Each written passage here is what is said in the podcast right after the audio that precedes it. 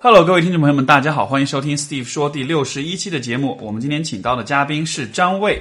他是一个典型的斜杠青年哈，他的这个他是一位在读的这个啊、犯罪心理学在读的博士，同时也是一个设计师、定制平台投资人，然后又是涉外律师。当然除此之外，他还有各种各样的乱七八糟的事儿在做，反正就是。我们我认识的斜杠青年里面，他应该算是这个斜杠杠的特别多的几个人之一了。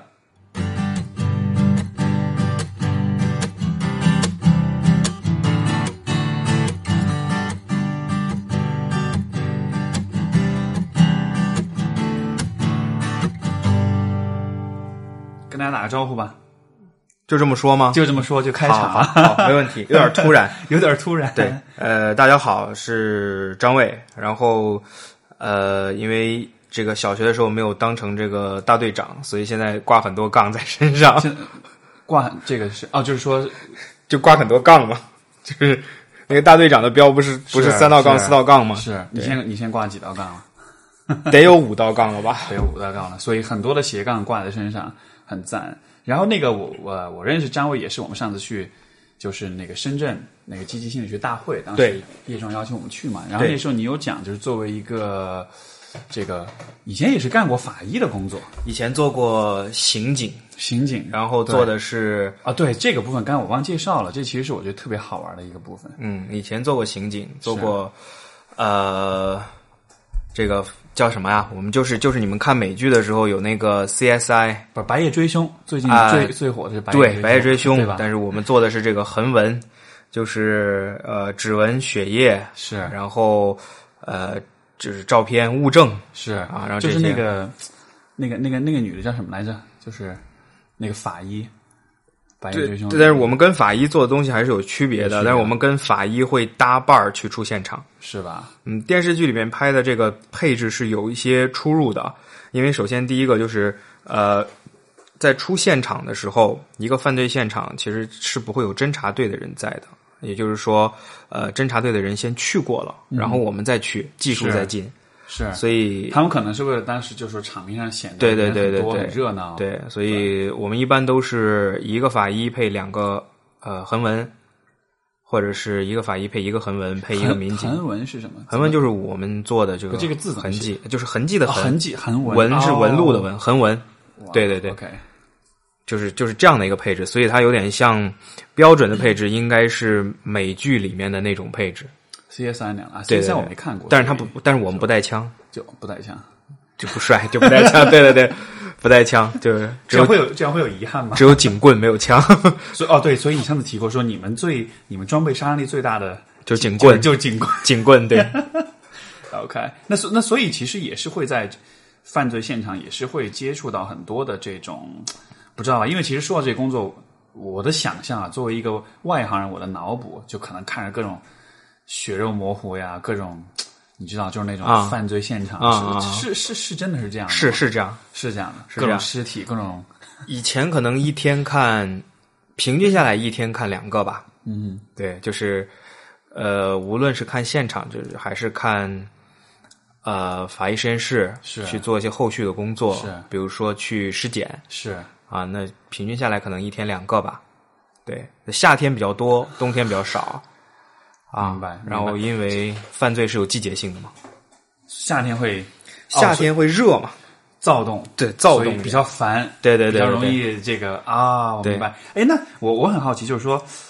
呃，因为你看，就是网上广为流传的段子，嗯就是说妇科医生、对吧？这个如果是男的，那么他可能他的性生活会受影响，因为看太多了，麻木了。嗯，对于你来说，我不知道你会不会有这样的感觉，就做你们这一行，看了很多的生与死，看了很多的尸体之后，这个会对你你对于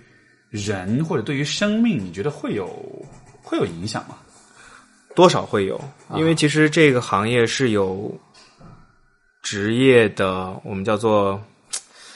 怎么讲，就是它它不能做太长时间，是所以我们内部有一个规定，就是你要轮岗啊、比如说我我我做一年或者是两年做这个现场，那么可能我就会去轮岗到其他的一个岗位上面去，明白。比如说去做文职、啊，或者去做啊、一些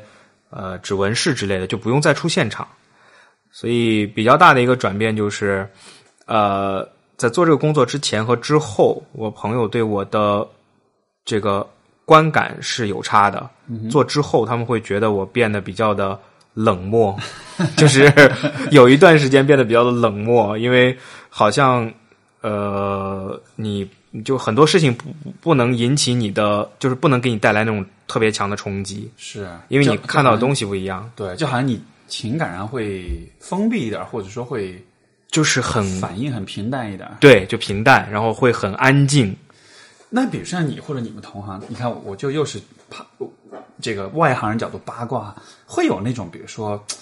觉得生命很没有意义，或者说活着很没有意思这样的感觉吗？首先，这几个几分几个阶段啊。刚开始你进去的时候，你就会觉得说做这个工作，你会觉得说哇，这个呃很脆弱，是就是因为很容易死嘛，啊对是是吧？然后就是而且死法千千万万。，对，然后呃呃，到过一段时间呢，接触多了，你就会觉得，哎，其实活着还是挺好的啊、因为很多的悲欢离合啊。然后接下来呢，就会做的更久，你就会有更更深的一个对生命有更深的一个认识，就是可能它就是，首先你要认真的活，但是呢，就是它确实是一个比较细想没有意义的东西， 就因为它好像一个框子一样，啊把所有东西都装到里面，但是最重要的还是这个框子。如果框子漏了，那你里面装的东西就没有了。明白。就是明白我们会有这样的感觉，就就好像就好像肉体的那种脆弱是，这好像是你没法改变的。对，它是就它是很脆弱，但它又很重要。对，没错没对错，就好像不管你多么强大的那种想要生的那种愿望，但是你的肉体你稍微怎么吧唧一下，你就呃，对，没错，所以所以一直会轮岗，然后一直会就是。呃相当于他这个叫做可能避免职业倦怠，或者是对，它会有职业倦怠。是吧？嗯，如所以那这么来说，是不是像做你们这行，如果如果说听到一个资深法医，那这可能意味着他可能脑袋也会、脑子也会有点可能他他资深法医他是这样的，他可能会持续的出现场有 有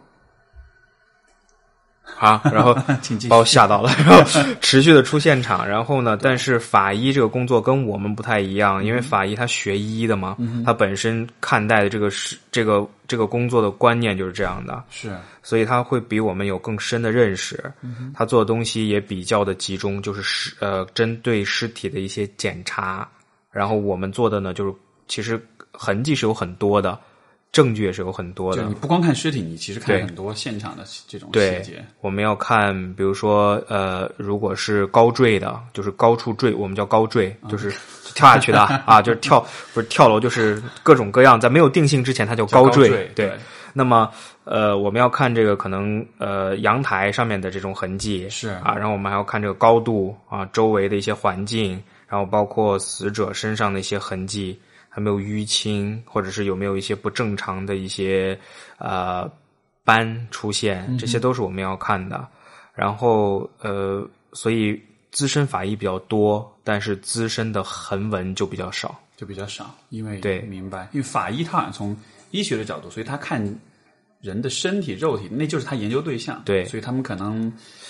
学生时代就开始解剖，所以对他对可能对他已经麻木程度会比你们更高一些。 而且法医要比正常的医生、一般的医生还要再多学两年还是一年，是吧？对他们还有一个专业的培训，我在想，这个培训过程中会不会也有那种他对他心理评测那样，就是说，会有对吧？如果嗯你学了一段时间，如果你开始行为古怪了或者什么的，你可能会被会有会换有到，其他的这个对对，因为其实他是选人的嘛，对对对，对，所以所以会有，就因为就是这么说，就是其实这世界上有一些工作真的是那种，因为很多人说，哎，说像我说，哎，你做心理咨询的时候，我有我一辈子做不了这些工作。我觉得相比之下，像你们的工作，对于我来说也是我一辈子都做不了，因为我觉得好难 啊。会有危险，因为呃，我们面临的危险一个就是心理危险，嗯，还有一个就是就是情绪上面的嘛，最主要的，对还有一个就是呃现场的不确定性，因为假设因为我们不带不带枪嘛，所以假设如果犯罪分子真的是回到了犯罪现场，会会有这样的事儿吗？曾经发生过，就他回来，他回来干嘛呢？就他不好意思，去啊我手机忘了。没有，他会毁灭物证哦啊，然后或者是他想去看就是呃到底侦查到了什么样的一个地步明白。啊，然后他进到现场去，然后刚好我们在，那这样的情况就会比较麻烦。嗯哼，那么因为中国的刑警是有牺牲率的嘛， 其实还是有还是有会因为各种各样的情况就牺牲的。是吧？对，是啊。哎，这个 当初是怎么进入这一行的？就就被骗了， 就被被骗了，被自己骗了。 被自己 骗了，是因为看了某部剧吗？对，就看了美剧，然后就觉得哇塞好帅，然后就去做这个工作。对，所以，所以现在这个《白夜追凶》大火，可能也会骗一部分人啊，骗他们去干干刑警这样，嗯，关队对，因为很多我的比较年轻的粉丝，就是他们在看我更新专栏或者怎么样的时候，然后他是们是那个知乎专栏是吧？哎对对对，然后你知还乎知乎有专栏叫什么？跟大家说说。就你搜十方迦南就可以搜出来，十方家。对对对哎对，然后呃，他们会有一个比较明显的特点，就是现在比如说高中阶段或者初中阶段的这些孩子，他们对于这些东西了解了之后，他们的一个一个共同的特点就是他们想做刑警。就是他们很多人的愿望就是我要出去读一个，比如说读公安大学，然后出去做刑警，然后我觉得刑警呃怎么样怎么样怎么样，反正就是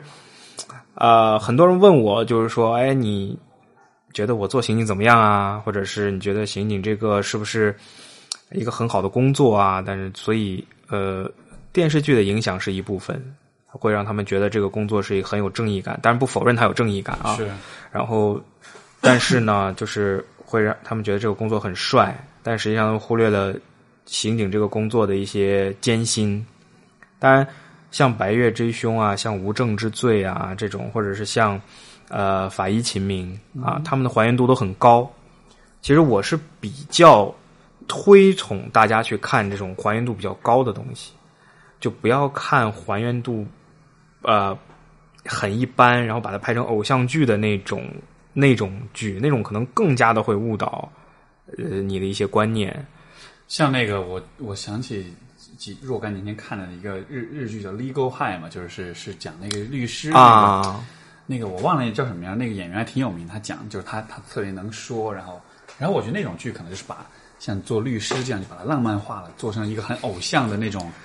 在在在在法庭上耍酷的那种。其实我不知道在听的有多少律师啊，但是但是，呃呃，站在我自己的角度来讲，律师这个工作，实际上我个人认为是所有工作里面最苦逼的一个， 因为呃，就他真的是很累，很因为是要应该是有很多东西要读要看，对吧？很多资料。对，然后会，反正就是想尽各种一切办法，然后去去让一个东西最后能够没有风险，或者是风险最小的去给它做成，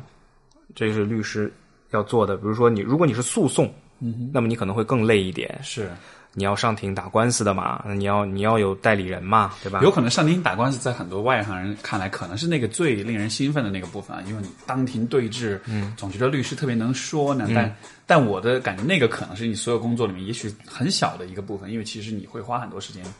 文书工去作， 文书工作的。对而且而且，我觉得好难想象，在在电脑出现之前，律师的工作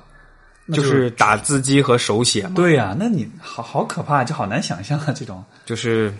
但是那个时候的法律条文也没有那么多，是。就现在是会更复杂一点。现在好多，现在的法条特别多。如果是呃，哎，像你前面提到，就是说有很多小呃，比如高中生啊什么，他们想要去做刑警什么的，我不知道会不会有这样一个，就是说，因为你说他们可能是出于正义感，然后你觉得除了正义感以外，有其他的原因吗？有一些推理小说的影响， 是对他们会觉得很帅，很帅，对，想要去给自己有一个定定位，有一个形象，呃，然后会是一个，呃，就首先就是一个很帅、充满正义感的工作，其次就是这个经历对于他们来说是不了解的，所以呃就会感兴趣。嗯哼。但是你你会觉得他们呃，我不知道哈，我只是一种猜测，就是说，有没有可能对于有些人来说，他这这其实是他的一种呃，去合理化他攻击性的一种表现，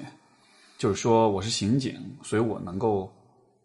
办案过程中我是能够使用暴力的，因为我面对的是罪犯。哇塞，这个很难啊！如果你现在在 国内，你比如说你现在在中国的刑警，你在办案过程当中，呃，使用暴力，呃，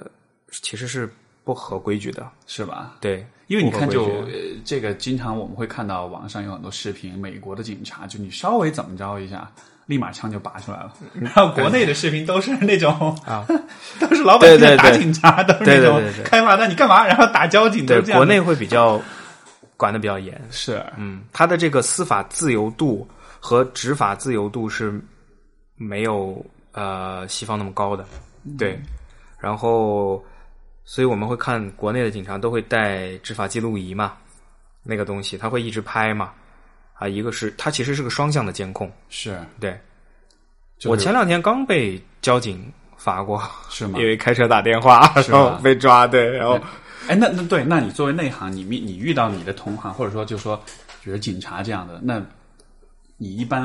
怎么说呢？会跟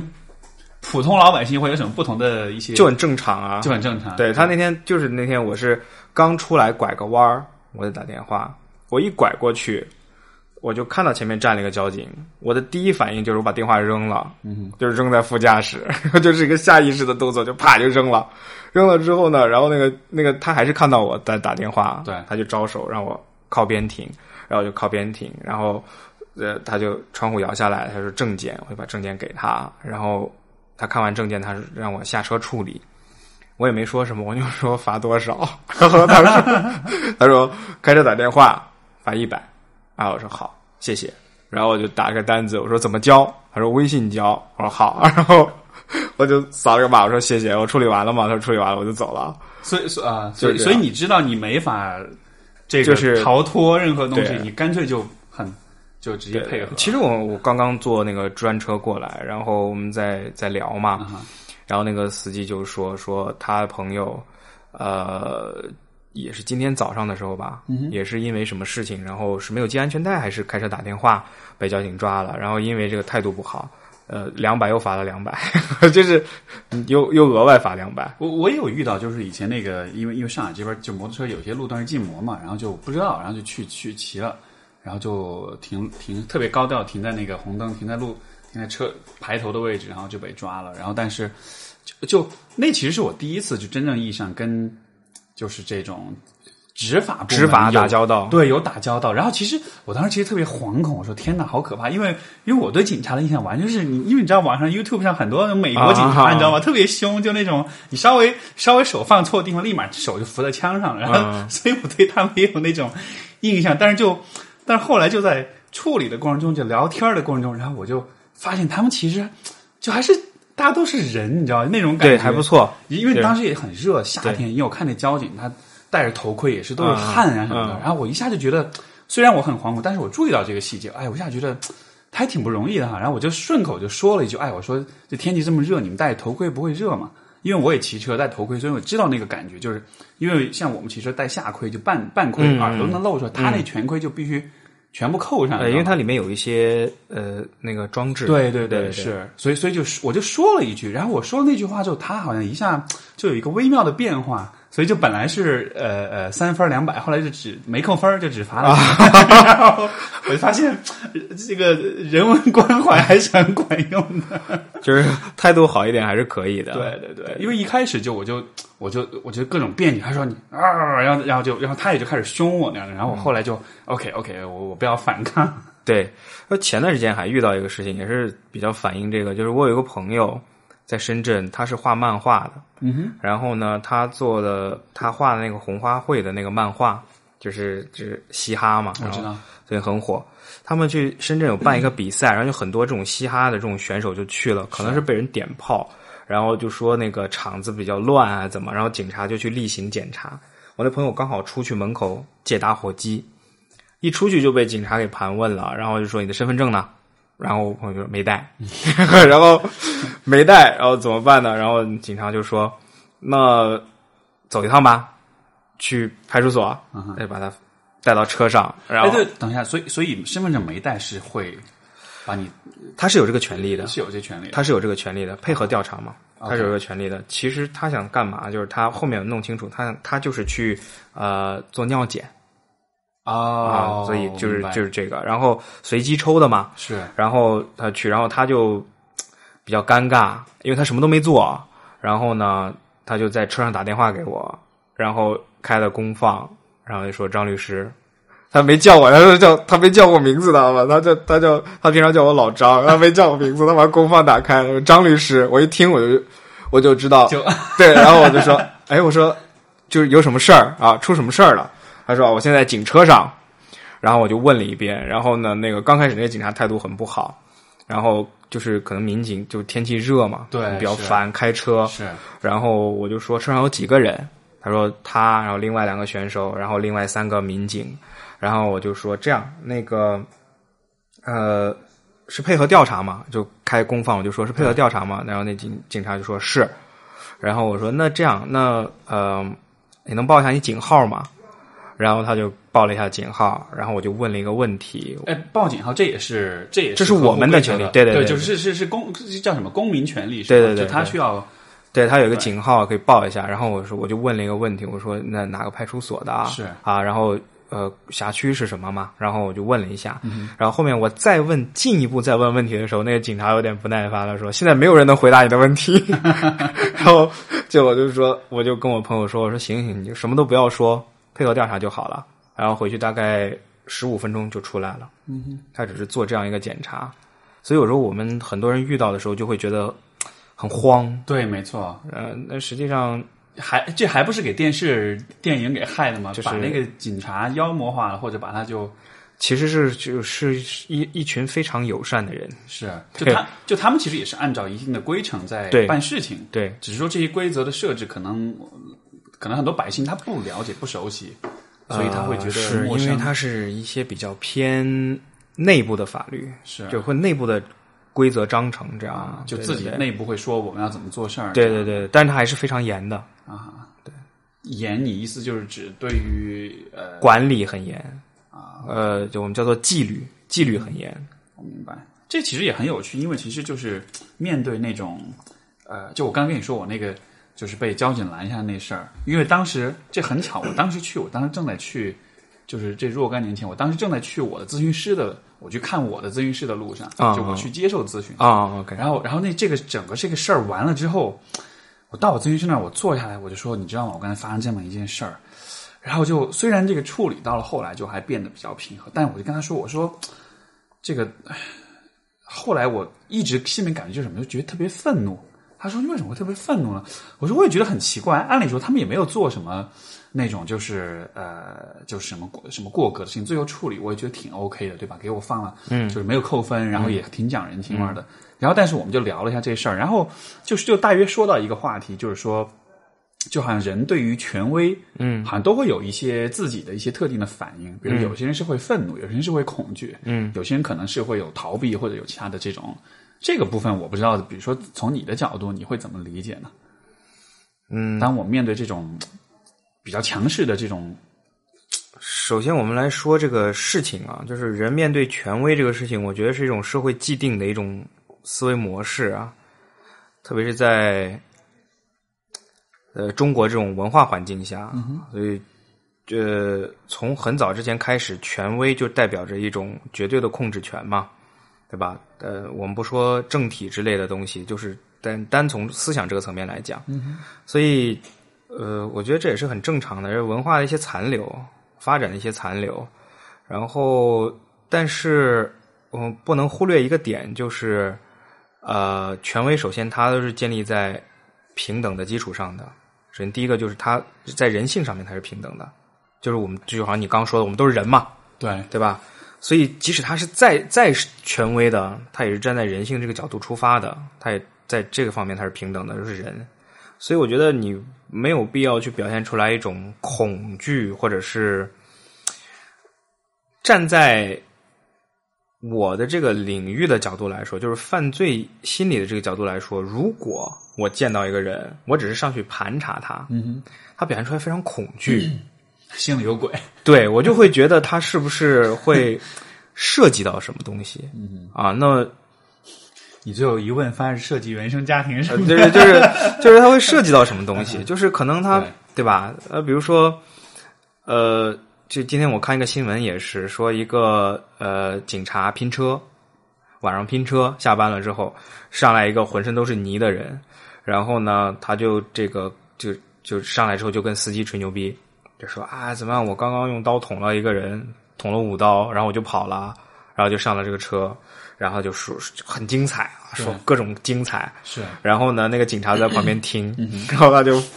发信息给他的同事，然后就把这个车呢就引到了派出所门口，然后呢就就把这个人给抓了。是，抓了之后呢，调查一下，发现他没有捅人，他纯粹就是喝喝了一点酒，然后就吹牛逼。但是呢，他身上有其他的案子，就是他背着其他啊的案子，他得相当于是得有个出口，得有就是一个对他就是，就所以我们说，如果有时候你说你表现特别恐惧，然后特别怎么样，你就可能我们就是呃，这个执法的人就会觉得，可能真的是有必要调查一下。是吧？简单的一个行为就是我们开一个罚单，对吧？罚单开了开了，交了就走了。但是你如果呃特别害怕，脸色发白，然后出汗，然后对吧？就不断的搓手，然后很紧张，左顾右盼，那就给我感觉就是你是不是以前撞过人逃逸了呀？就是这么怕被交警抓到，就是这种是是，我我没有啊，我没有， 我我知道，我知道，就是就是这种这种，因为它是一个双向的反馈嘛没。错，没错对啊。我我我觉得可能就是呃刚才我说刚才我说那个经历，后来后来我跟我咨询师聊，会觉得可能还是那种就是去因为像你说的，我觉得很重要，就是就是权威它其实是一个，它有绝对的控制权，所以说就是人在没有控制权的情况下，其实是那那那会是一种很不舒服的感觉吧。像比如说你面对有绝对控制权的人的时候，对吧？他能确定你的呃呃你的行为，他能决定你接下去要做什么，他能决定罚多少分儿，扣扣多少钱，这样子的，就可能是，也许是那样的一种无助的情况下，可能会有那种反应。不过当然也不排除你所说的，就是呃身上背了案子呀、啊什么的。对，像我这种身上是背了很多咨询的案子，所以也许有点关系吧。对，那个哎，说到这个，呃，因为之前你不送我那衣服嘛，Super Dry 嘛，然后。呃，是谁穿的那衣服呢？是我之前有一期嘉宾，有一个有个女生叫中二怪， 她就她的外号啊啊就微博上的，然后他是做那个脱口秀的，哦，就是就现在那个现在那个脱口秀大会，哦他是导演之一。哦，对对对，然后他穿的衣服就 super shy，然后就极度羞涩。哎，我说你怎么？你怎么啊，那嗯个穿节目很成功那的，个那节目很成功，对。哦，我们呃跟听众说啊，这个 super shy 这是是是你是呃你是我设们计公司的我们公司设设计的的，对对对对对爆款对吧？就是对是个极爆度款羞涩。我觉得这个放在 放在中国的，我也穿了一件，我穿出去大家都说，哎呦，这个对，但是我们学心理学的人穿这个好像 就就是会有点会有点炫耀专业的意味在里面，对吧？对，不过这个这个呃，是所以是你们的设计师对来做的一对个对对爆款的衣服，啊对，当时他们的创意就是就是那个设计师自己画出来的，然后呃，当然它也有一些跟这个 Super Dry 这个牌子是会有一些变的一些地方，因为它就是就是就是就是怎么讲呢，就是这种恶搞或者是一种什么这种这种东西出来的一个，然后我们做了一套呃，包括。呃，T 恤包括渐变温控的手机壳，嗯哼，就是越热越红，是越冷越黑，嗯哼，那个手机壳会变色的。在你看，因为这是两个完全不相关的领域，对吧？一个是做设计、做服装定制，另外一个是看犯罪现场、嗯看尸体， 就这，嗯。我不知道嘛，我没有过这样的体验哈，这这会导致人格分裂嘛？这会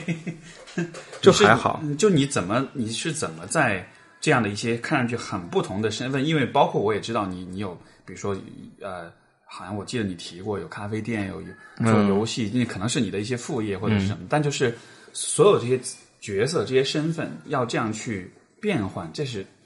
用知乎的典型的提问方，这是一种怎样的体验我比较喜欢新的东西， ？OK，呃，小众的东西。从某种意义上来讲，新的东西它就是就跟小众是划等号的，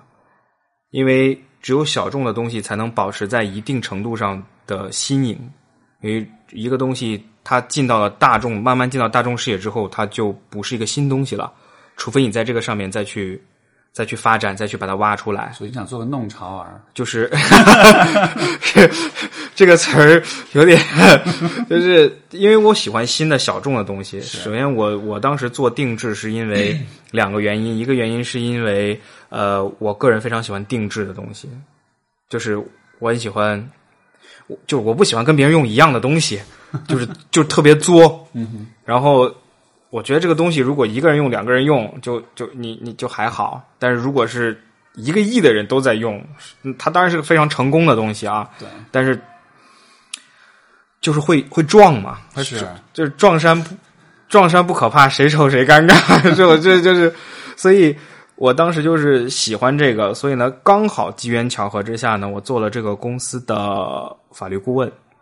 哦，是这样的。我然就后说你你是怎么你是怎么对这跳到这个服装这个领域的？然后呢，这个创始人很有意思，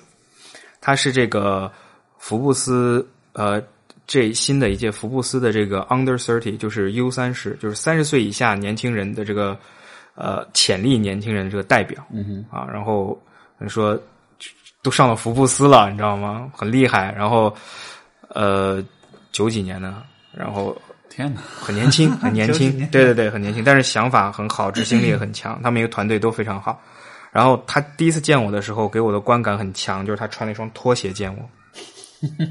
就穿拖鞋见律师。然后后面我知道，就是他见投资人也是这样的，就是很随意，就穿拖鞋就见了啊，聊两句，然后最后我做他们的呃法律顾问。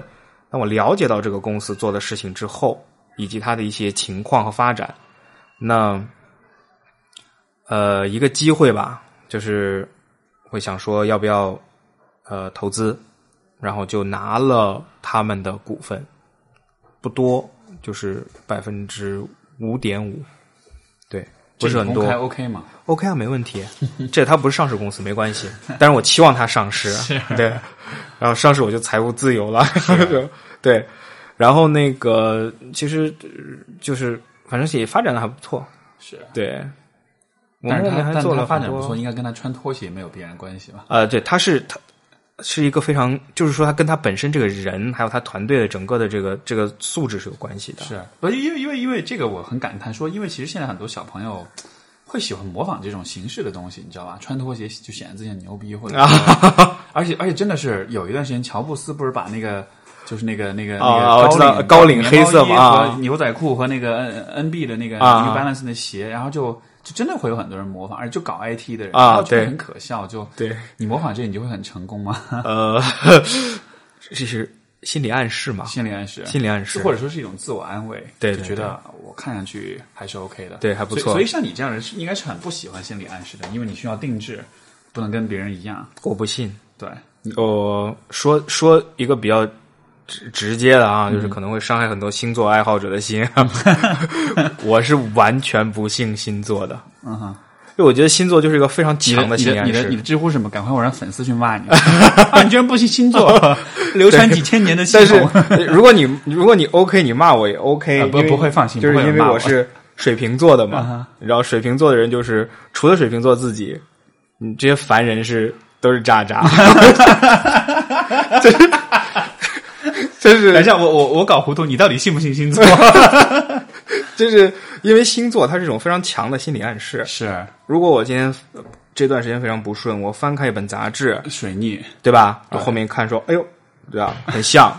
但不是全像嘛？它不可能是全部都像，它可能是像个百分之六七十，你就觉已经觉得很对了。他觉得你要你要带一个橘黄色的石头，那你就就挤破了头去淘宝上面找一个橘黄色的石头，然后把它买过来戴，是你就会感觉很好啊我。我觉得这种思维在做，比如说做犯罪心理学，或者包括做刑侦工作，这个可能是一种尤其，呃，我不知道会不会有这样的状况，就是说，因为我理解，其实像比如说我们看读星座的这些描述的嗯时候，会从里面找一些规律，找一些符合你认知的东西，对吧？这其实是人的认知上的，我觉得是一种一种本能的倾向。嗯，但是是不是在比如说做刑侦、做就办案的时候？这其实是很危险的，因为它对会让你带着预设去看一个对，一个没错一个案子。你比如说，我举一个最简单的例子啊，呃，如果一个人死在一个房间里面啊，然后这个能播的嘛，对吧？ 可以啊如果没一个人问题死啊在一个房间里 面，然后呢，门窗都锁着，是那么就是也就意味着没有人能没有人能进去，对不对？？对，那他是自杀吗？这如如果你说就一一个人自己死了，是然后呢死在房间里，然后我一开门，门窗都锁着嘛，我破门进去之后，我刚巧闻到了一丝煤气的味道，嗯，那你觉得他是自杀吗？对我理解就有可能就觉得啊，应该是了吧？对吧？或者是我看到地上有几个烧过的炭，啊哈，嗯、他是自杀吗？绝对不可以直接下定论他是自杀，因为如果直接下定论他是自杀的话，那我告诉你，从门外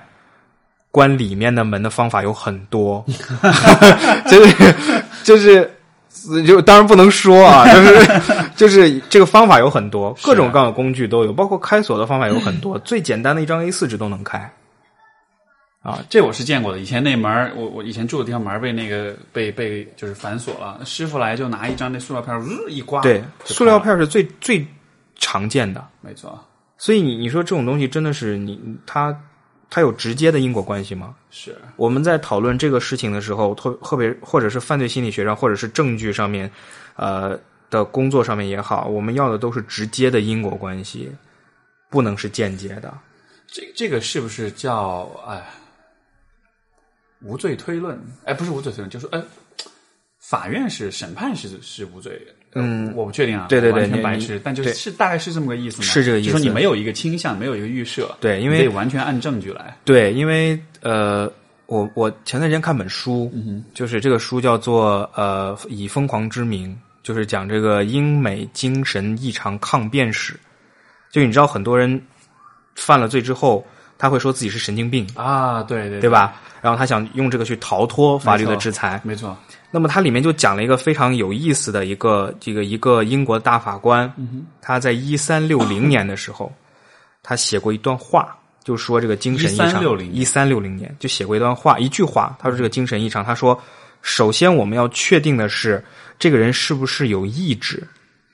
没有意志，没有犯罪的意志是不能称之为犯罪的。也就是说，其实放在现在这个也是成立的，因为它是几要素嘛，就是我们一定要有犯意，对吧？所以我们在所有做这些东西你，怎么决定一个人有没有意志呢？就这个犯意就是意图嘛，就是现在就是放到现在就是动机意图嘛啊，，OK，对啊，所以我们要通过调查取证，然后去去，我们要做的是反向的东西，是就是消除他的嫌疑啊。比如说我怀疑十个人，那么证据出来之后呢，我们就要在十个人里面把一个人一个人剔除掉，是，然后做一个大方向侦查的方向，然后再去侦查。我我我我突然想到一个可能会有点相关的问题，就是你看现在，比如很多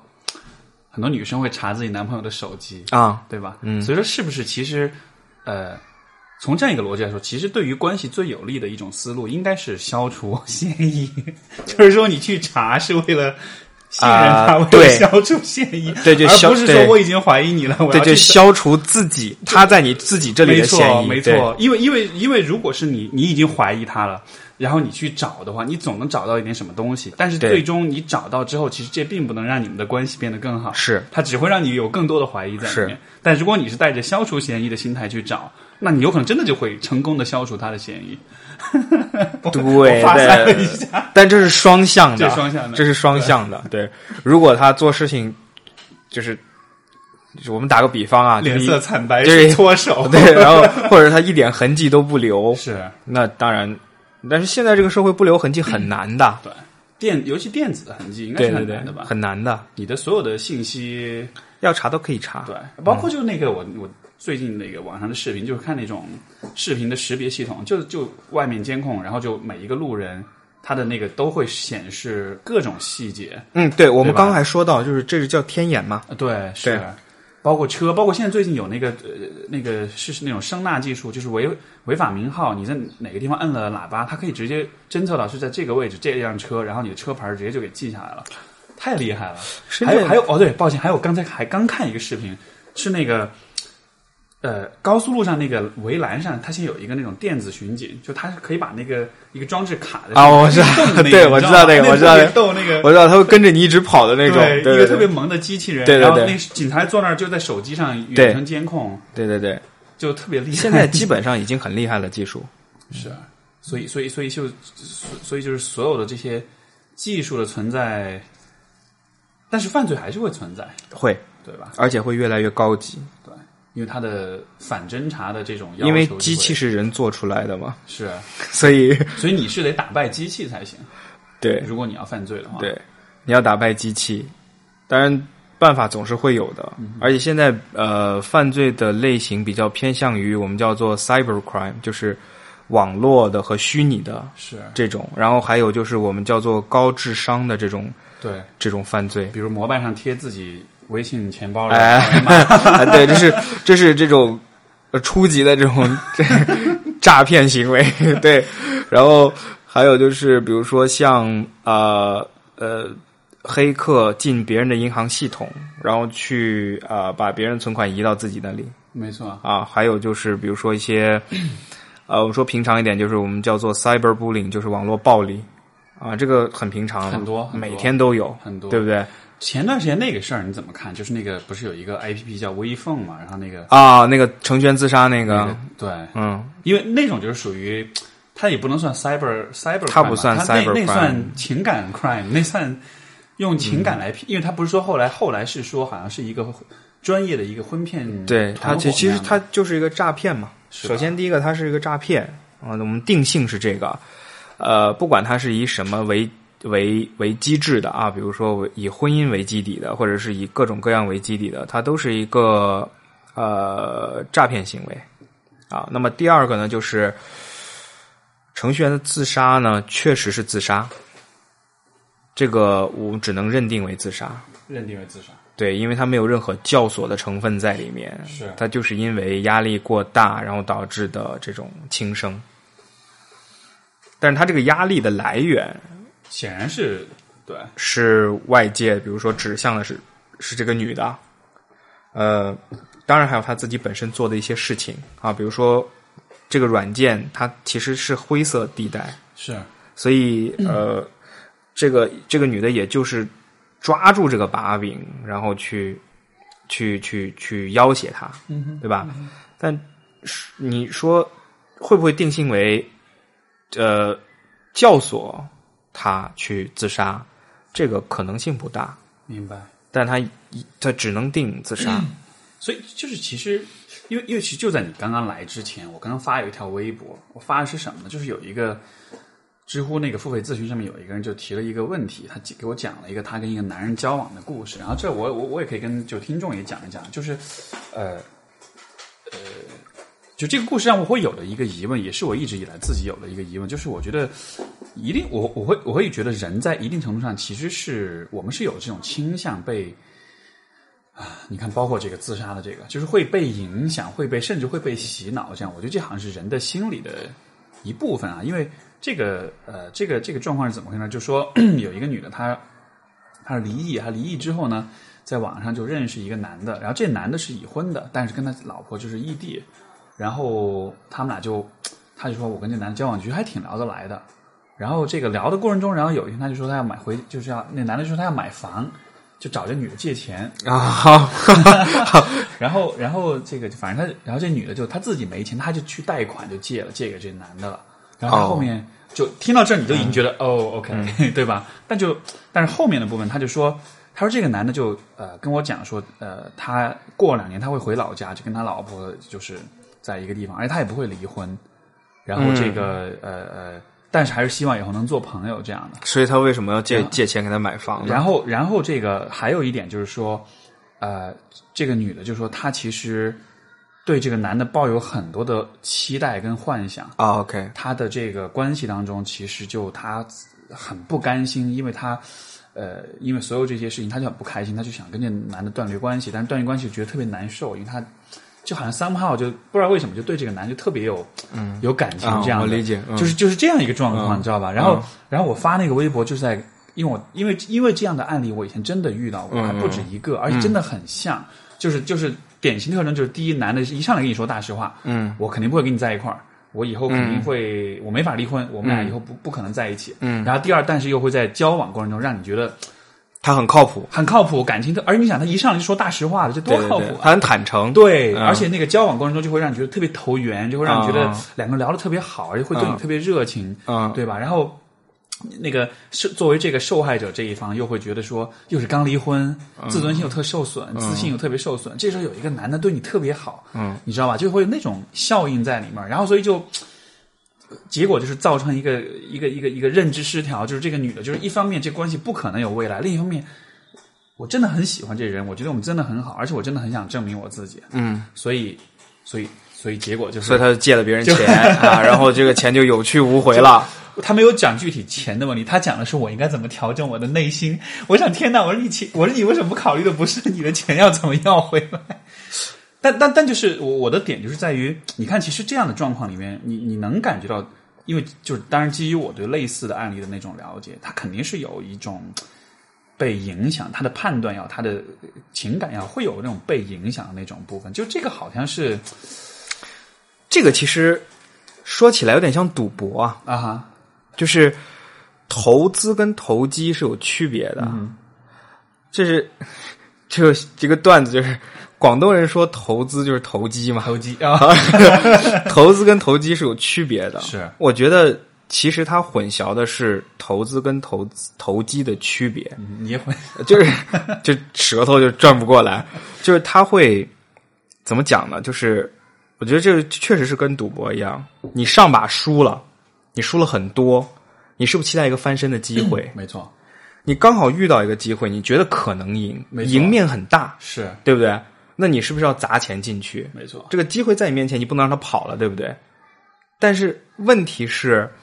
你期待的是一种什么？这个这个，我我们人都会有这种这种这种心理，就是我要回本儿，对。对吧？特别是这个落差越大的时候，这个这个回本儿的心就会越大。这第一点，第二点就是我觉得它混淆了实际的，就是除爱情之外的行为跟感情这个行为的区别。感情的行为很少会有既得利益，感情的行为更像是一种长期的投资。是情感那么上的投资，对关系上的投资，对，所以如果你这个钱进去了，那我就全当它是一种风险投资了，是，因为这个风险是巨大的，对，在短期内你如果不期望它的回报，那么长期你应该期望是什么东西？是他跟你结婚吗？因为这钱基本上就是白给的，对啊对方他也没有任何，因为也没有关系的名义，什么都没有，是就啊他只你相当于是免费赠 与，赠与嘛？对，没错， 那你期望他跟你结婚吗？那这个男的刚开始又跟你说我不会离婚，对呀、对呀、啊所以就是，对所以我就会觉得这就是这种人他的高明之处，就他一上来先跟你说我不负任何责任，你在这个关系里做的所有事情都是你自己自愿的，但是一旦进到感情里面，他真的记得他说的话吗？或者他真的理解他说的话吗？没错，是的，他不会管那么多的，因为他眼前看到的就是这个翻本的机会啊。是是，因为这个东西能给他的就是就是既得的反馈，就是我不再是一个离异的人了嗯没，错。我是一个对吧而且我是一个能有能力把一个男人从别的女人手里抢走的这样一个对，人，就是这种补偿嘛。嗯是是，很多啦。其实生活中，我觉得有的可能不是没有这么夸张，但是我觉得也会像你说那种想要回本，对比啊如，说上一段分的很烂，下一段为了想回本投机，结嗯对，嗯果可能找一个更糟糕的，或者一个更往往就是这样的，就是这个两性中间会有两性都会有这两个阵营，男女两个阵营都会有人一部分人会有这种好像个小雷达一样的，是他会在人群当中分辨那种情绪很低落、急需关照 关怀的那种那种异性，是然后他是就会去接近他，没错然后以各种各样的方法，然后而且就而且就你看，像这个就就就像这个故事里面，其实我觉得站在这个男性这个男人的角度，我个人会觉得他做到他所做的事情，其实真的不难。他就对，就是没错，。第一，你找到一个呃很好的一个受害者，一个 victim，对吧？刚离异，对，情绪低落，需要安抚，需要证明自己对，需要走出阴影。第二就是你自己有，你只要没不不至于有 IT 男的情商，就不好意思啊，程序员们， 你知道你你不要有就是特别低的情商，你你大概有一个还不错能够察言观色的情商，对吧？第三，可能你做这件事情有过经验，或者说你知道怎么做，然后你大概有一个思路在里面，然后你又有这个胆儿，有这个有这种你的道德水平又低到这个程度了之后，我觉得是，很简单，我觉得其实没有那么难的。但是这个男的肯定不是第一起啊，对呀、肯定是惯犯啊。对啊，他是个惯犯啊， 对啊，所以，因为这种东西是需要，我觉得是需要练习的。对，所以他一定是有一定的受害群体的一个，这个东西就是诈骗嘛，是对吧？没错说白点就是诈骗，但诈骗它是一个对合的东西。什么叫对对合？嗯对合就是两边都要起作用，这个东西才发生的，啊，明白，就好像重婚一样，明白，它是个对合的。明白，所以，呃，在我们交谈的过程当中，那么其实就是诈骗犯去筛选他目标的一个过 程，就是个对合。如果你对，如果你真的，比如说我今天接个电话，是他说：“哎，我是你老同学，谁谁谁谁谁，是然后我缺钱，你给我打过来。”如果你说：“哦，好，我给你打过去。”那这个你就要深刻的检讨自己的智商 了，因为 所以，所以，所以不就是说那种诈骗电话，它其实都是有一些明显漏洞，它其实是通过这些漏洞筛掉足够聪对明的人，对把那些蠢货留下来，然后去专门去骗他们，对 所以，所以，所以才会有这种就是呃，像说什么，我以前也遇到过很很可笑的，哎，那那个。我说哪就是就电话打过来一个， 哎，就是潮汕口音，你知道吗？南方口音，说你明天啊啊，你明天啊，呃，知道我姓什么吗？哎，你明天到我办公室来一趟。我说你谁啊？他说我是你领导啊，你听不出来吗？ 我当时就笑了，因为自由职业者我哪来的领导？但是我就知道，就说一下就会知道说，但是我怀疑就真的是有人，他听到他真的就会慌，他说哎呀糟了，是有什对么啊，事儿他吧真的是啊。然后我曾经有一个学就是特别聪明的一个朋友，就是机票，对，订就是公司订了机票出差出差是就被骗了，人家打电话过来说你机票被退了，啊，对对对对，这个对吧我也遇到过，这很恶心，是吧？因为这个是这个是这个真的是会让你那个什么，因为因为你知道，现在航空公司本来名名声就不好，经常是啊有这种跳票啊这种什么对的，然后结果就直接八千块 就打打款过去给人家，就这样就被骗了。可以的，所以 诈骗是是一个，其实某种意义上来讲，它是一种语言的艺术。没错。 对，没错。哎，我我说这个，我我不知道啊，这个警方调查这个微放这个自杀的人有没有调查过他的情感经历，有没有看是不是他上一段关系也很失败，所以这一段想要，也许上一段是追学校女神被拒了，这一段遇到一个女神主动追他的，然后就啊，这种其实，哎，一目前是不会动用这种手段，但是这种人真的是，你知道，如果你是钻钱的空子，就可以理解，嗯啊，因为人为财死嘛。是那如果你是钻感情的空子，那就比较可恶了。是，就因他为道德上其对，实在很道德上就是很可恶了。对，他因为因为就等于是本来你遇到一个很脆弱、心理比较脆弱的人，你应该要做的是帮他，但你把这个东西当成了你发财的工具，是是。这就就很过不去了。我觉得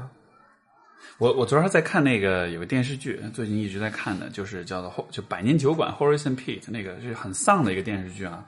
因为它是呃，anyways，反正就有一个段子就特别有意思，就是那个因为他们是一个酒馆，然后酒馆里有形形色色的人就聊天儿什么的， 其中有一对儿就是一个一一对男女，然后就两个人是网上认识的，然后第一次见面，但见面聊天就聊得很不开心，最后两人就吵起来了，吵起来男的就夺门而出，然后女的就坐那儿哭，然后就很难过，就周围人就安慰他，就怎么样？他就问，他就问那个，他说你们，他说，因为因为大家在说你不要去网上找，这种肯定不靠谱。他说那怎么办呢？他说我我需要爱啊，我很需要爱，我得找到爱才行啊。然后有一个老头儿就跟他说，他说你知道吗？其实。呃呃，因为这个女的就问他说：“那我能做些什么，对吧？就说你总不可能告诉我我不要去呃呃在线约会，那我应该做什么呢？你总得告诉我一点具体要做的事情。然后那个有个老头儿就说，他就说，我觉得你是你要做第一件事情就是你得承认一个事实，就是爱这个东西是很稀少的，而你必须承认有可能它永远不会发生在你身上，因为如果你一直带着这种期待的话，你就一直会是这样一种很脆弱的状态，从而不管是骗钱的、是骗炮的，还是说就是单纯骗感情的，其实就你你就会是一个很。容易下手的这样一个目标，因为你始终是脆弱的。对，它就是这样的一个体制，然后会总会有人感受到这种体制，然后就朝你过来。而且人是我我还想到以前读过的一个研究啊，这个其实是挺挺有争议的。他就说，其实， 呃呃，如果你小时候是性侵犯的这种性侵的受害者的话，你在成年之后被性侵的这个概率是比普通人要大的。还有你变成性侵者的概率，呃，这个部分我不我不记得，但是就说你在你你成年之后再度被变成受害者，然后他然后这个研究之所以很争议，就是因为他在里面给出的解释就是，呃，这种受害者他会展现某些特定的气质或者是这种印象，而那种性侵犯者他们其实就是很善于去去去去去过滤、去识别这样的人的。对，所以说你其实，当然我不我不确定他这个说法是否合理啊，但是我觉得是有就至少从直觉上来说，好像是有点道理，就是你好像会带着某种特定气质，就像比如说我们刚才说，你情感让你受了情伤，嗯，人群中有些人他就能很快的看出嗯来、啊，你是你是心理脆弱的，这不单单是性侵吧，所有的犯罪都会有，都会有嘛，都会有，嗯就是有一种，就我们我们现在在做的就是属于这种犯罪恐惧感，嗯就是潜在受害者的筛查，潜在受害者啊，潜在受害者，嗯对对，对，不是犯罪者，这是怎么筛就是比如说有些人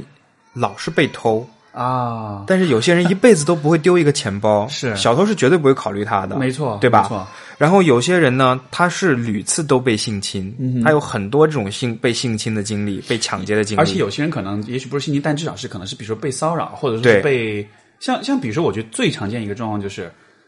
比如我身边有些朋友经常坐那个滴滴，都会跟司机发生矛盾啊或者都会比如说被司机女生尤其就被司机要电话呀，或者是那种就是骚扰啊什么的，哎就是有一个就是很那个什么，我有个上海的朋友，对，他是做这个呃模特经济的，是然后呢，是是女性对对对，然后呢，他有一天就发了朋友圈，说强烈谴责滴滴司机谁谁谁谁谁啊哈啊，全部都出来了。这个滴滴司机呢是一个某 IT 大 IT 企业的员工，是然后呢，这很奇怪，就他们就发现这个滴滴司机就是这这样这样的受害者不是一一两个的，它是普遍存在的，但是很多人选择不发声，是同一个人吗？是同一个滴滴司机哦，就是就就不发就声说，有不同的几个人对对都被对这个人骚扰对过，哦这个手段很奇怪。上了车，他坐在后座，开车的时候都很礼貌。快到的时候呢，这个滴滴司机就说：“你介不介意看我手淫哦一段时间？天哪！然后呢，我不收你的车费，我还给你钱，你就只看就好了。你你不要不没有啊不需要你有任何的反应。对，然后对这个东西是没有人会答应的，这对种就就就是很对啊，很对啊很奇特，你知道吗？对然后，然后大家都被爆出来了。啊爆出来之后呢，然后他他还是专门写了一个公众号，因为他是一个自媒体的一个作者，啊，写了一个公众号，就就推出去了。结果底下好多人，就是有那么三四个，就都在说我都见在说说我知道这个司机，他就是一个惯犯，是所以就是你知道他，就是他选择他筛选的时候，他会会有一个机制。那么还有一个最还有一个最重最常见的就是家暴，对对吧？对为什么很多女性第一次被家暴离了婚，第二次找了一个自己认为非常完美的老公，再婚之后又被家暴？包括就是家暴本身会有那种是代际的那种循环。你小时候有家暴经历，不管是受害者，哎，就是如果你受害者，你长大可能变成施暴者，对啊也变成这这没错是一个在研究上已经是被对证明存在的观点，这就是我们说的遗传性的家暴，对对对对吧？它不是一个突发性的家没暴，错没错，所以这就是很那个什么，为什么这样的这样的女性或者这样的男性有男性被家暴，这样女性这样的男性，他在屡次的婚姻过程当中，因为每每一次的婚姻，他肯定都会规避掉他前面找的那一段的那个类型，对然后他重新找了以后，他又被家暴。这个这就是，其实我觉得就是前面那个研究是对的，就是他不单单只是在性侵这个方面，他是在很多犯罪方面，他都会有一种呃我们说的这种潜在受害者，其实我们叫做犯罪恐惧感，就英文叫做 fear of crime，就是就是说他自己对某种特定类型的犯罪，呃，这个罪呃犯罪是有他自己的他就是一种表现出来很恐惧，但是实际上，这种恐惧反而是会招惹来对这种特定类型没的罪错犯。，对，这样子，因为因为我理解这样的逻辑，可能它的危险就是在于它容易变成一个就是呃受害者就是 victim blaming 嘛，就是说你会去指责受害者，就比如说你穿的你被强奸是因为你穿的很暴啊露，对你懂我对意思吗？就会对就是有可能会有这种，就是说如果你被家暴了，然后又有这样一个遗传性的话，那有可能是不是你自己在关系里就会形成这样一种很危险的一种逻辑？但是就这两个这两个观点怎么去平衡它呢？就一方面是有，的确是有这种遗传性，但另一方面你又得避免说把责任推给受害者，认为是他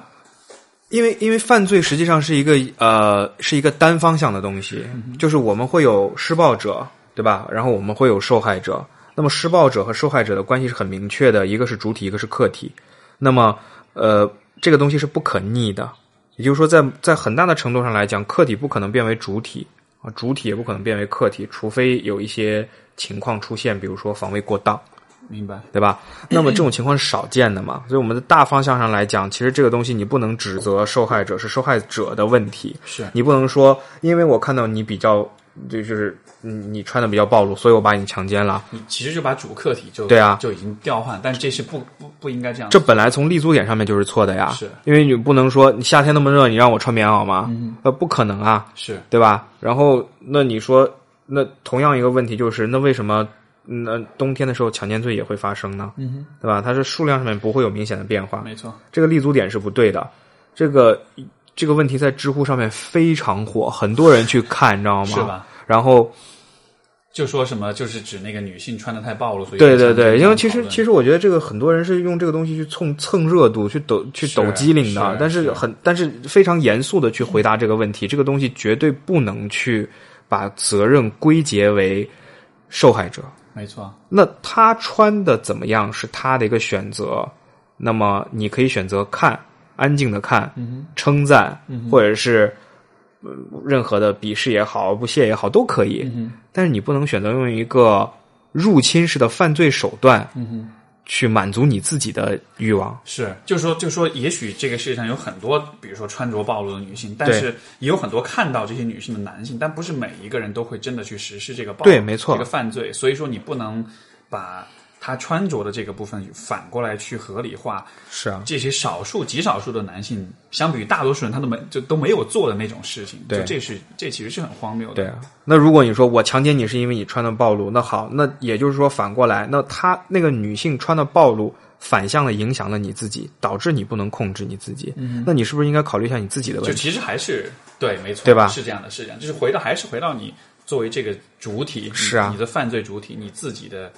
对自己的把握跟控制，所以你的这你这个包袱是抖不掉的呀，你抖到哪里去？没错，没错。这这这这种，我觉得这种逻辑就是，你你乍一听你觉得好像有点道理，但是其实稍微多动一点点脑子，你就会知道这其实很荒谬。你不能说我我今天比如说打个比方，我坐坐在这边，然后我看说外面有个女生穿个超短裙，嗯然后我就觉得说、哦不行，我忍不住了，我一定要上去摸一把。嗯，那这是什么？这是这对于我们来说，这是犯罪者的一种什么呀？动动力定型了，就是他看到的这个穿的稍微嗯少一点的、性感一点，他就想上去摸一把，嗯他看到钱他就想偷。那是这说明什么？这说明他不是一个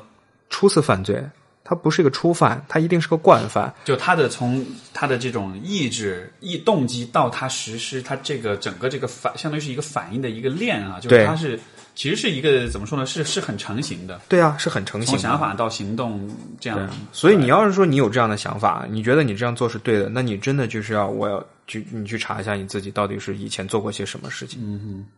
我说到这个，我又有一个，其实哎，我们呃很可惜，我们今天时间没办法，就是时间有点有限啊。但就是有一个话题，其实我之前一直都在，就是就是儿童性侵的问题，或者说恋童癖的问题。嗯这个这个部分，我不知道你怎么看。前段时间我指指导了一个呃短片，这个短片叫《无寿之境》，是讲男童性侵的，讲他的老师去性侵的。是那我是作为犯罪心理的指导，然后去呃去去告诉他们这个这个受害者和这个呃这个施暴者他们的情绪上面应该怎样表达。是，就比如说我是一个性侵的老师，那么我应该怎么表达这个是情绪？但是这个情况，我们有一个数据非常明显，就是整个的针对于未成年人的性侵，占到了中国刑事总量的百分之十。很高哎，这个相当高。对，但是你知道性侵呢是有黑数的，就说他是不是所有的都是会被爆的？对很多是是不报被隐藏起来对的，这个黑数呢是十倍，哦，天哪！所以也就是说，就是我们不知道的比知道的还要多很多很多。是像我那个前段时间是那个南京火车站吧，不是有一个就啊被拍到嘛，一个人对对就对放那个手放那小女孩衣服，对就就被拍下来了。像这种事儿，你能想象吗？这个是被拍了，但是还有不知道有多少人，他就就没但是被拍到，对，，而且他拍的那个是显露行为啊，没错他肯定没错还有更多的延伸的隐秘行为没在啊错。，没错。如果他敢这样做的话，那他是不是可以做其他的事情呢？啊而且关键这样的事情就是说，很多像我的来访者里面有这样的经历的，就是小时候有被性侵过，然后父母的行为都是装作没事，甚至因为有你知道很多这种儿童性侵都是熟人、亲戚、近亲这种，所以很多为了维护关系，然后就。装作没事，而且还要继续去维维持这种 交往，然后这个其实对受害者真的心理创伤很大，心理伤害很大。对，但是但是其实这个问题，嗯，我我我我我觉得让就是呃让我怎么说呢，比较难去把它想明白的一点是说，从这个是从这个就是从这个恋童者的角度来说，嗯，因为显然这是违法行为，而这会对小儿童带来很大的影响，很大的伤害，嗯，但是反过来说，就是你怎么看待？就是说，因为恋童者就是他会，这其实他这是他的一种性癖好，嗯而性癖好好像有合法性跟非法性之分，对吧？比如说 S N M 这，嗯，只要你不是是不构成刑事犯罪，我觉得都都是这对样子，对吧？然后对那这样你说他这种恋童者，他对儿童的这种性癖好，就这个部分。一定程度上是他的生理，可能是由他的生理或者是他的心理的一些固有的一一些倾向来决定。那那那从比如说你刚才讲到从意图犯罪的这个意图找到，这是否能把也也作为一种意图、一种犯罪的一种动机呢？你你能你能明白我的意思首先吗，首先，呃，它跟就是这种你刚说的那种 S M 不一样啊，因为其实它是有一种默许和需要在的，在那个嗯 OK 在那个那个情况里面，但是在恋童这个情况里面呢，儿童是不会默许和需要这个行为的，所以它是一个单方向的行为。 OK 那我们可以称之为是一种，比如说性犯罪或者性侵害。是但这个前提是建立在他对儿童表现出来实际的侵害行为，对吧 OK 那很多的恋童，它只是局限于啊、看，对，比如说看图片，对吧？或者是看呃看一些电影啊，或者是看网上的一些一些论坛，就是前段时间那个有一个那个创业者不是啊，对对对对吧是是是，那么其实它就是我们可以定它为呃传播淫秽物品之类的，对对吧？但是你不能定它为呃性犯罪，是因为它没有实际的性侵害的行为嘛，对吧？他做这些的时候，他肯定是伴随着自体的性行为，但他不是侵害那个目标。那么很多的恋童现在都是这样的。那我们恋童分为呃转化型的和这种条件不能型的。转化型的就是他会实际的去做。呃，对，就是他，比如说他跟这个呃，他跟这个这个这个，他在成年的女性那里受到了挫折，哦那么他就会转化到，因为他不能嘛，啊，是他他受挫折负向生活事件，所以他转化到了更好控制的孩子身上去明白啊。那这个就是嗯这种转化型的。那条件不能型的，就是他们会去。就跟很多的这个性犯罪的这个犯罪者，他是性无能嗯一样，或者性障碍一样，他是条件不能之后呢，他会去找一个心理上的一个刺激点，去去去做这个。但这些人一般是不会有呃实际的动作的，因为他其实只是找一个一个心理刺激的话，他多数会选择一种不太公开的呃这个一种方式去做。对，但如果你真的是对儿童造成了侵害，那么你是一定要负刑事责任的，而且这个是非常严重。嗯哼，对，这个会重判。是对，啊但是怎么讲 呢？就是还是因为其实它是个隐蔽行为，嗯哼，它跟盗窃实际上是一样，它有它有相对的隐蔽 性。他认为别人不会知道，这个跟地铁上摸别人屁股实际上是那种这个我我呃，其实像比如说，因为因为我之前有看过一个纪录片，就就就是讲，实际上是好几个纪录片都是讲关于这种就是啊、恋童癖，因为有一些片子就真的是直接恋童癖他自己去讲他自己的故事，然后呃，当然我并不是就说也不是说去认可这种行为，但我只是觉得就是说，一方面他的这种呃他的行为的这种违法性，我觉得毋庸置疑，可是另一方面就是这样的一个人，他作为一种如果你还是从人的角度来看，对吧？就是因为有些人他刚好就真的是在情欲上，他刚好就好这口，他看到小孩子，就像比如说很多正常男性看到很性感的女性就会有欲望的样子，所以就他会有这样一个，就有点像是这个好像是他。呃，当然怎么形成的我不敢定论，因为每一个人显然经历是不一样。但就说，我们就假设他的这种癖好是一种，也许是天生存在的，那他需要一辈子就是带着这种癖好去生存、去生活，然后就包括因为你知道，像在北美，尤其如果你有这个，因为有很多，因为有这种机制，就是有网站，如果你家附近有这个恋童癖，他们是会把信息公开的，而且他们对其实会受到很多的歧视，歧视，包括来自别人的这种殴打、这种侮辱，然后对，呃。然后把房顶涂成黄 色，呃，对，没错，房顶涂成黄色的，然后就。呃就就蛮纠结的，你懂我意思吗？就这个人，你你作为一个罪犯，他的确是很很可恶，但是作为一个人，你又会觉得说，就好像我我我不知道吧，我我不太我这个对这个问题我的观点其实不是太，我还没有太想的太明白。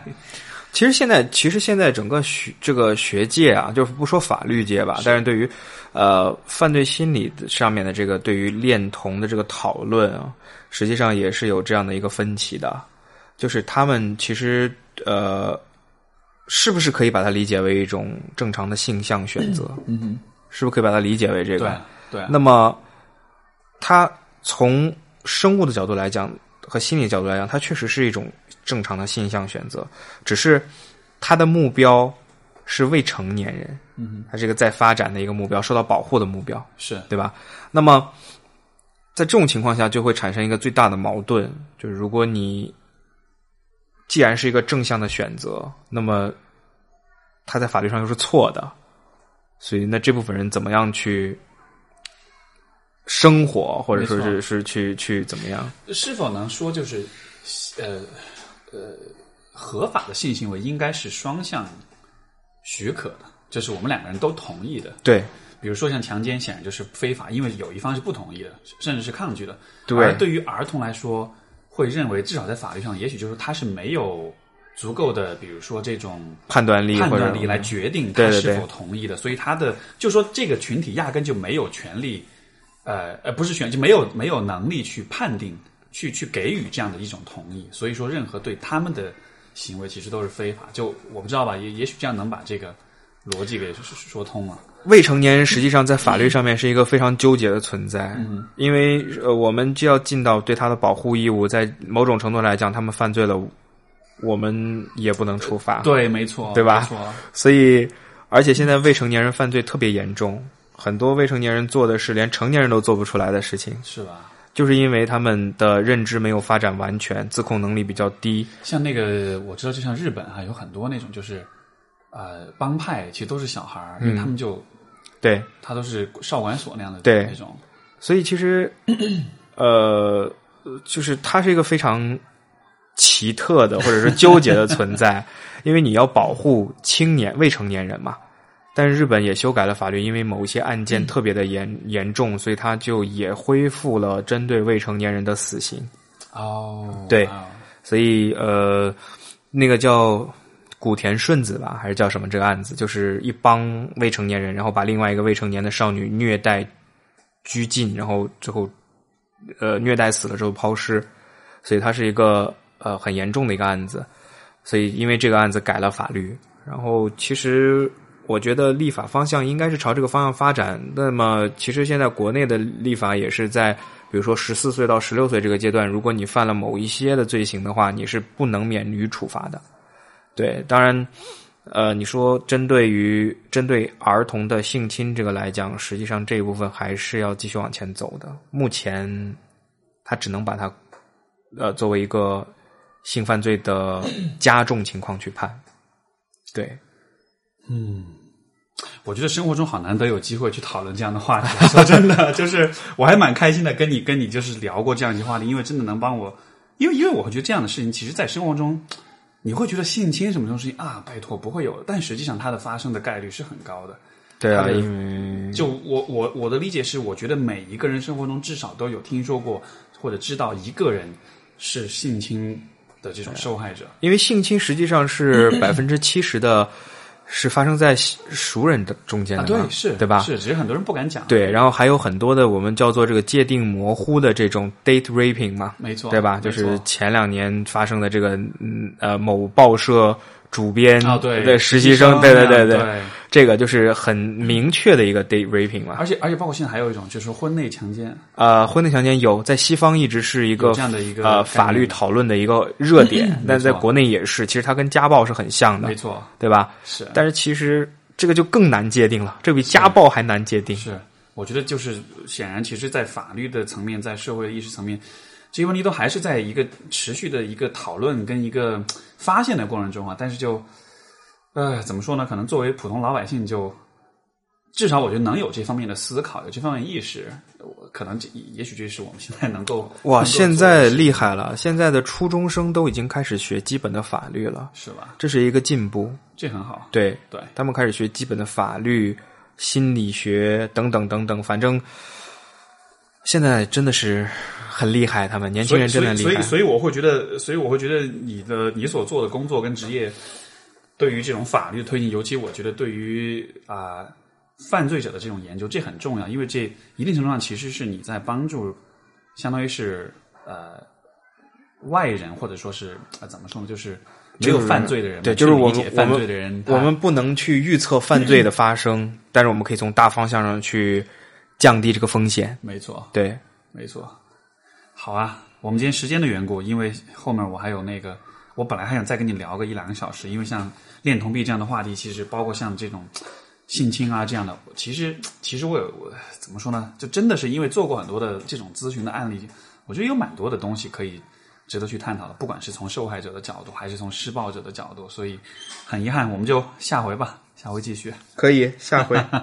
好的，那非常感谢张卫，能不能跟大家说一下你的啊、呃比如说呃，就是你的 social media 的账号，知乎也好，微博也好，有没有一些你想让大家知乎搜“十方迦南”就好了。嗯，加是十那个加是那个佛教用的那那个个加走之底一个加减的加，南是南方的南。 ，OK，时光对迦南。对然后你是在上面也有专栏，有有有专栏，是我专栏是知乎的专栏推荐的吧？哦，对对对对对，犯罪，因为你是犯罪心理学板块的这个是吧？编撰的，呃，就管理者算是管理者。好啊，对行，，回头我会把你的账号写在我的那个节目的简介里面，各位听众朋友们想要关注张卫的文字，他的思考也可以去。好吧，那各位听众，我们今天节目先到这里，非常感谢张卫， 好，谢谢各位衣食父母，谢谢老板，好，再见，拜拜。拜拜。